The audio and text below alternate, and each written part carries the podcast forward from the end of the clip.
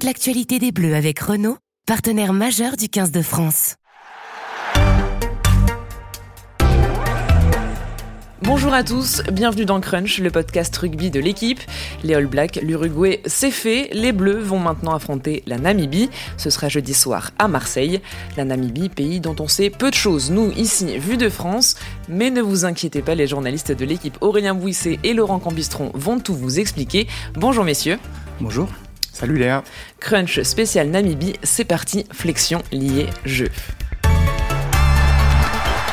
On ne va pas faire le jeu des devinettes avec euh, quelle est la capitale de la Namibie ou quel est le nom de son président, mais sachez quand même que la Namibie est un très grand pays avec euh, pas beaucoup de monde dedans, seulement 2,6 millions d'habitants, 97% du pays est inhabité, la densité c'est 3 habitants par kilomètre carré, soit la densité la plus faible d'Afrique et l'avant-dernière plus faible du monde, bref, pas grand monde donc, et malgré ça, une équipe de rugby qui participe cette année à sa septième Coupe du Monde, quand même, en revanche, niveau résultat, c'est plus compliqué.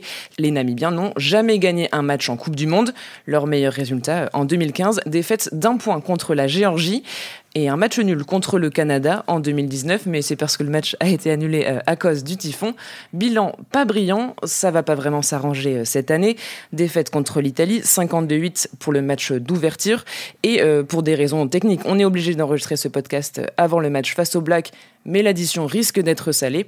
Alors pourquoi ils ont autant de mal et pourquoi le rugby namibien ne progresse pas? Déjà, comme euh, tu l'as dit, parce que c'est un tout petit pays, euh, quand tu as 2,5 millions d'habitants, tu peux pas avoir des centaines de milliers de, joueurs. Euh, je crois que quand j'avais rencontré l'entraîneur il y a 4 ans au Japon, il m'avait raconté qu'il y avait maximum 1000 joueurs. Donc 1000 joueurs de rugby pour composer une équipe compétitive, c'est compliqué, surtout que la plupart là-bas, c'est pas des pros. Ils ont un boulot, ils sont dentistes, fermiers, avocats ils s'entraînent pas beaucoup. Je crois que comme le pays est immense, euh, les clubs sont loin des autres, organiser des compètes, c'est pas facile. Donc euh, ils ont un petit championnat, je crois. Et surtout, ce qui, ce qui, ce qui leur manque, c'est euh, ouais, une compétition domestique viable. Quoi. Donc j'ai vu que là, ils avaient une équipe qui participe à, une, à un championnat sud-africain, mais de troisième division, en gros, un peu bancal, qui est construit avec euh, des équipes sud-africaines en, difficulté, euh, une équipe kenyane, une équipe même qui vient du, Mexique et des États-Unis. C'est un peu les, seuls matchs qu'ils peuvent pratiquer euh, chez eux. Ça leur permet pas de, progresser beaucoup. On peut peut-être ajouter aussi que le, rugby n'est pas loin d'être le sport numéro un en Namibie. Il y a évidemment le foot, comme dans tous les pays africains quasiment. Il y a l'athlétisme aussi, on se souvient de Frankie Fredericks, là, qui est le, grand sprinter qui a eu des résultats au championnat du monde et JO il y, a quelques, années. Je crois que la boxe aussi est un, sport euh, en vue là-bas, ainsi que le netball, qu'on connaît pas trop ici, mais qui, qui, qui fait partie, je crois, des, deux premiers avec le foot euh, sport euh, les plus prisés au pays. Donc le rugby va essayer de se faire une place là-bas, et c'est pas, pas, évidemment pas évident. Quoi. Donc les joueurs de la sélection namibienne, ils jouent en Afrique du Sud, aux États-Unis. En France aussi, donc en national, en Pro D2 ou en Top 14, euh, il y a le talonneur Thorsten van Jersveld qui joue à Bayonne, Johan Deisel, le capitaine qui joue euh, à Colomiers. Euh, il y a des joueurs qui jouent dans des clubs un peu plus obscurs comme La Bolle ou Limoges, mais aussi Cabreton. Et c'est le cas d'un joueur que tu as rencontré, Laurent, tu peux nous en parler? Oui, il s'appelle Peter Jan Van Lille. Alors effectivement, il fait partie des 7 joueurs, je crois, de, des 33 là, qui, jouent, qui jouaient du moins en France, parce que certains, certains ont arrêté en fin de saison, je crois. Et donc, euh, effectivement, c'est un joueur euh, qui a 39 ans. C'est sa quatrième euh, Coupe du Monde. Il aurait même pu en faire 5 si c'était pas pété les croisés en 2007. Donc, c'est quatrième Coupe du Monde pour lui. Alors, c'est un parcours complètement atypique. il, est, il est né donc à 500 km de Windhoek, qui est la capitale de la Namibie, donc en pleine en race campagne, au milieu des, vaches, des moutons et des, antilopes. Je crois que ses parents avaient une, avaient une ferme d'ailleurs. Et donc il est parti étudier à, l'université à Windhoek. Il a appris le rugby comme beaucoup de Namibiens d'ailleurs à l'école lycée, à l'université, le cursus un petit peu normal. Il a, fait sept ans d'études de dentiste ensuite à, Stellenbosch en Afrique du Sud. Donc il est diplômé en dentiste. Il, exerce d'ailleurs là-bas lorsqu'il y retourne pour les rassemblements de, la sélection namibienne. C'est-à-dire qu'il euh, s'entraîne de 6 à 7 heures. Il m'expliquait, euh, il s'entraîne de 6 à 7 heures le matin, qu'il partait au cabinet à bosser jusqu'à midi, ainsi l'après-midi. Et à 18h30, il repartait au, au stade s'entraîner avec, euh, la sélection. Et donc c'est un joueur qui a, qui a joué jusqu'à jusqu'à 30 ans donc en Afrique du Sud et en Namibie. À 30 ans, il a décidé de changer de, vie, donc il, a, il s'est mis en quête d'un agent qui lui a trouvé un club en France. Le premier c'était Dax via Richard Dourte qui était alors manager du, club. Donc il a fait une saison là, il a, il a été suffisamment bon pour être repéré par euh, Bayonne et, euh, et c'est ainsi qu'il qu'il est qu'il est parti jouer en, Pro D2 à l'époque euh, à Bayonne donc avec Yannick Brune notamment sur les sur les dernières saisons. Et de là jusqu'au Covid en fait le Covid a, marqué une première rupture dans sa carrière. Du coup, il a rebondi à Valence Roman deux ans. Et puis cette année, alors c'est totalement fou parce qu'il jouait en Régional 2, qui est à peu près le niveau, euh, je calcule bien, huitième niveau euh, national, donc à, à Cabreton Osgo Rugby. Euh, voilà, où il a été champion euh, d'Aquitaine, demi-finaliste du championnat de France de la, de la, catégorie. Euh, mais il m'a expliqué qu'en fait, c'était le meilleur choix à son âge, parce qu'il me, disait que s'il avait dû euh, effectuer une saison dans un club professionnel, ça aurait été très compliqué pour lui d'enchaîner ensuite sur une prépa Coupe du Monde et derrière euh, la Coupe du Monde. Donc là, à 39 ans, Peter Yann fait partie des, des 33. Il n'a a pas joué contre l'Italie, il était sur le. J'imagine qu'il aura un petit peu de temps de jeu, mais ce n'est pas, pas certain. Euh, parce qu'évidemment, euh, il y a l'âge qui entre en jeu. Euh, et voilà, donc euh, il est, il est en, en recherche d'un job de dentiste en France, mais il n'a pas encore les équivalences, ce qui fait qu'il il a déjà le cabinet à Bayonne, parce qu'il habite toujours à Bayonne. Il a toujours un cabinet qui l'attend, mais il faut qu'il ait les diplômes, euh, l'équivalence des diplômes, et, et ça, il n'a pas encore réussi à les obtenir. Et ça devrait arriver d'ici peu, je pense. Euh, les joueurs namibiens sont un peu habitués à prendre euh, des raclés en Coupe du Monde. Euh, ils ont le record de la plus lourde défaite. C'était en 2003 contre l'Australie, 142-0. En moyenne, ils prennent 60 points par match en Coupe du Monde. Comment lui et ses coéquipiers vivent le fait d'aller à la Coupe du Monde en sachant qu'ils vont pas forcément passer des moments très agréables? Après, c'est sans doute leur seule occasion de jouer des, matchs de ce niveau, parce que bon, on parle là d'un joueur qui joue en top 14, mais ils sont quand même rares à, dans la sélection, dans les 33, de jouer dans des, des gros clubs. Il y en a deux, trois qui jouent en Afrique du Sud, aux Bulls euh, ou euh, chez, les, Lions. Il y en a un qui joue, je crois, euh, plus haut niveau, c'est à Melbourne, les, Melbourne Rebels en, en Australie qui s'appelle Richard Hardwick, qui est le troisième ligne centre. C'est sûrement le, le, joueur le plus, le plus coté de la sélection parce qu'il a eu deux sélections même avec les Wallabies au tout début de, sa carrière, euh, en 2017 je crois. Et donc après avec les nouvelles règles, il a pu porter le, le maillot d'une nouvelle sélection, en l'occurrence la Namibie d'où il est originaire. Mais sinon, après, euh, après effectivement, c'est vraiment tous, dans des petits clubs. Donc, ce qui fait que la Coupe du Monde, pour eux, c'est le Graal. Quoi. Jouer un match de Coupe du Monde, c'est fou. Et, et Peter Jan Van Lille, pour revenir à lui, me disait que son meilleur souvenir de Coupe du Monde, c'était euh, une, une, raclée, certes, contre la Nouvelle-Zélande en 2015. Mais c'est le stade olympique de, Londres à l'époque. C'était 50 000 spectateurs, tous derrière la, petite sélection, parce que c'est souvent comme ça en Coupe du Monde, quand le petit affronte les gros. Tout le monde est pour la, petite équipe. Et là, il disait, c'était une ambiance indescriptible j'en avais les larmes aux yeux. Enfin, c'était le, le, meilleur souvenir de sa carrière à ce jour. Et en fait, c'est ça qui les motive. C'est jouer devant des stades euh, combles avec des, gens qui les, supportent à, à fond, quoi.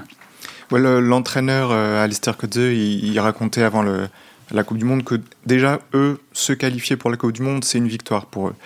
Euh, bon, c'est peut-être un, peu un discours convenu. Après, il disait que euh, le match contre l'Uruguay, c'est le seul qu'ils peuvent espérer remporter. Euh, ils y pensent sérieusement. Je crois qu'ils ont joué l'Uruguay en match de prépa cet été. Ils ont perdu, mais sur un score euh, raisonnable.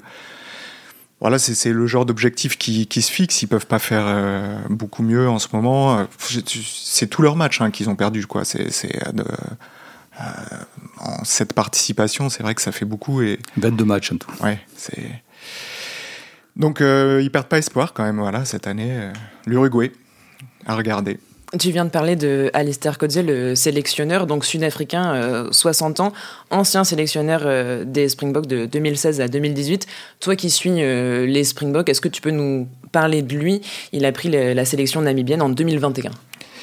Oui, alors pour remonter un petit peu dans, dans le temps, euh, c'est un entraîneur qui a de l'expérience en Coupe du Monde et, puis plutôt une bonne expérience parce qu'il faisait déjà partie du staff de Jake White en 2007 quand les Springboks ont remporté euh, la Coupe du Monde en France. Donc pour lui, c'est plutôt un, un, un, bon souvenir de, de revenir ici. Après, sa carrière s'est un peu gâtée parce que quand, quand il a été entraîneur en chef des box, c'était la, la, pire période de, de l'histoire de, de l'Afrique du Sud niveau résultat. Ça devait être de 2016 à 2018 si mes souvenirs sont bons, et c'est là que l'Afrique du Sud connaît la première défaite de son histoire contre l'Italie. Euh, le genre de, choses totalement infamantes pour, euh, pour les box. Euh, il a été super critiqué au pays, déjà parce qu'aussi il avait voulu donner une identité de jeu aux box différente de celle qui jusqu'alors faisait leur force. Un peu sous l'influence de ce qui marchait à l'époque dans le Super Rugby. il a voulu qu'il joue plus, qu'il soit plus ambitieux, ce qui fait qu'il s'était éloigné, les box s'étaient éloignés un peu de leur, jeu de puissance. Euh, il s'était perdu là-dedans. Bon, à la décharge de Kudze, dans une période aussi où le, rugby sud-africain était assez désorganisé. Il n'avait pas le droit de sélectionner les meilleurs joueurs qui évoluaient à l'étranger. Euh, il devait se contenter de prendre ceux qui évoluaient dans les clubs du pays.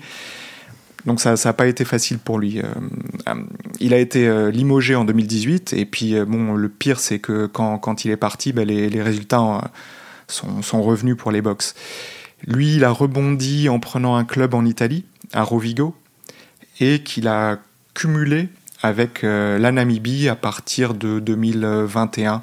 Il a jonglé entre les deux sur, euh, sur ces années-là. Quand, il a pris euh, la Namibie, bon, ces derniers temps, il a essayé quand même de, renforcer son staff dans, la montée vers, la Coupe du Monde. J'ai vu qu'il avait embauché deux adjoints qui sont euh, rompus au, rugby sud-africain, donc un, adjoint en charge de la défense qui, euh, était aux Bulls avant, et euh, sa dernière recrue, ça a été Matt Proudfoot. Matt Proudfoot, c'était un adjoint de Rassi Erasmus en 2019 au Japon quand les Box sont champions du monde. Quelqu'un qui connaît très bien le, rugby international, il se charge des avants, de la mêlée. Et après 2019, il avait bossé avec l'Angleterre d'Eddie Jones sur le papier, c'est plutôt quelqu'un qui peut faire progresser la Namibie euh, dans, la montée vers la Coupe du Monde. Voilà que de bon, il, espère euh, cette victoire contre l'Uruguay, c'est son seul objectif. Est-ce que sa présence euh, dans le staff namibien illustre une certaine influence du rugby sud-africain sur la Namibie? Bah, il y, a, y, a, une forte proximité, c'est vrai. Euh, je pense que beaucoup de joueurs namibiens, quand, ils sont euh, sur le point d'effectuer une carrière pro, ou quand ils ont le potentiel pour le faire, partent dans les euh, universités sud-africaines, et puis après jouent pour les clubs sud-africains. Même, en fait, Paul Villemc, pour prendre l'exemple d'un joueur de l'équipe de France, il a fait ouais, une année de rugby, je pense, en, Namibie. Mais bon, il a été obligé de, partir parce que euh, pour le niveau qu'il voulait atteindre, il n'y avait pas les, euh, infrastructures. Donc il est parti dans un lycée de la région de Pretoria et c'est là où il, il a vraiment lancé sa carrière. Après, les, la Namibie aussi euh, va se préparer en Afrique du Sud parce que c'est pas loin de chez elle, c'est assez facile. elle joue des matchs de préparation contre les clubs sud-africains. Là, je pense que c'est dans les six derniers mois, ils ont joué contre les Pumas, contre les Bulls, contre les Lions. Donc le, lien, oui, il, est toujours fort. Je pense que dans l'encadrement aussi, il y a, d'autres euh, euh, membres du staff euh, influencés ou au contact du rugby sud-africain. L'autre problème de la Namibie, c'est que la fédération, il y, a des, il y a des problèmes de gouvernance, en tout cas, il y en a eu. En 2011, la fédération namibienne a été mise sous tutelle par l'IRB.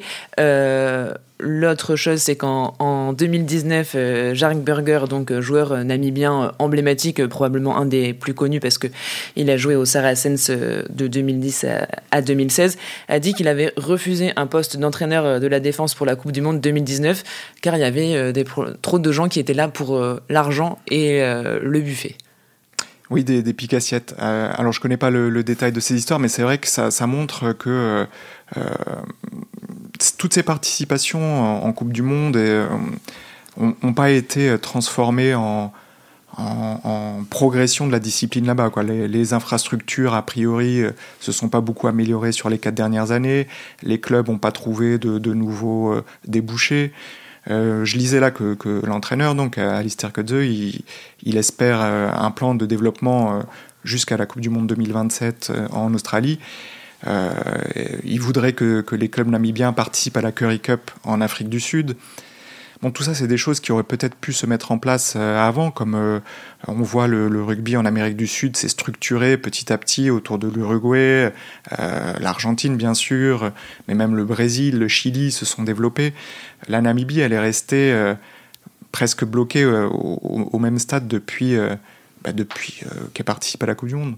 Et voir son, joueur emblématique des, des 10-15 dernières années, celui qui a été au plus haut niveau, donc Jacques Berger, comme tu disais, critiquer ça, ça, fait un peu de peine pour eux parce que s'il avait été dans le staff il y a 4 ans ou encore aujourd'hui, euh, ça aurait été, je pense, pour les joueurs déjà un plaisir de, le voir s'occuper d'eux et puis un petit coup de projecteur sur, euh, sur la discipline là-bas. Est-ce que pour finir, on peut dire un mot euh, sur la préparation des Namibiens, comment ça s'est passé et aussi pour illustrer le fait que c'est compliqué pour la Namibie, en 4 ans, ils ont disputé seulement 8 matchs. Alors ils ont été ralentis évidemment par la, pandémie et ça comme toutes euh, les équipes, donc ils ont quasiment pas joué pendant deux ans, je crois, de 2020 à 2022 peut-être, hein. ils ont très très peu de matchs. Euh, là, ils se sont préparés. Euh, il y a eu un premier rassemblement en Namibie, à Windhoek, la capitale. Ils, ont, ils sont passés quelques temps. Et puis après, ils sont partis, effectivement, comme l'a dit Aurélien tout à l'heure, en Amérique du Sud, de jouer trois matchs de, prépa. Deux perdus contre l'équipe B des, des, Pumas argentins. Un, autre perdu contre l'Uruguay, effectivement, sur un score de, 26-18, enfin, dans ces eaux-là ils ont gagné un match euh, contre le Chili, euh, petit nouveau de la, de Coupe du Monde. Ils ont réussi à gagner euh, sur la fin à 28-26, je crois, un match à, l'arraché. Et ils ont fini par effectivement un match contre les Bulls juste avant de, de, venir en France, là aussi perdu. Mais donc voilà, ça c'est une préparation quand même de deux de, bons mois pour, pour essayer de, rivaliser, même si ça sera compliqué avec, avec les meilleures équipes de la Coupe du Monde. Quoi. Ben on verra s'ils arrivent enfin à décrocher euh, leur euh, première victoire euh, dans le mondial. Merci Aurélien et Laurent pour ce crunch spécial Namibie. Merci à Mathis Rouanet pour la technique et l'édition. France-Namibie, c'est donc jeudi soir. En attendant, retrouvez-nous sur l'équipe.fr dans le journal L'équipe et sur Twitch aussi pour le salon tactique. Et en attendant, bon match à tous. Salut.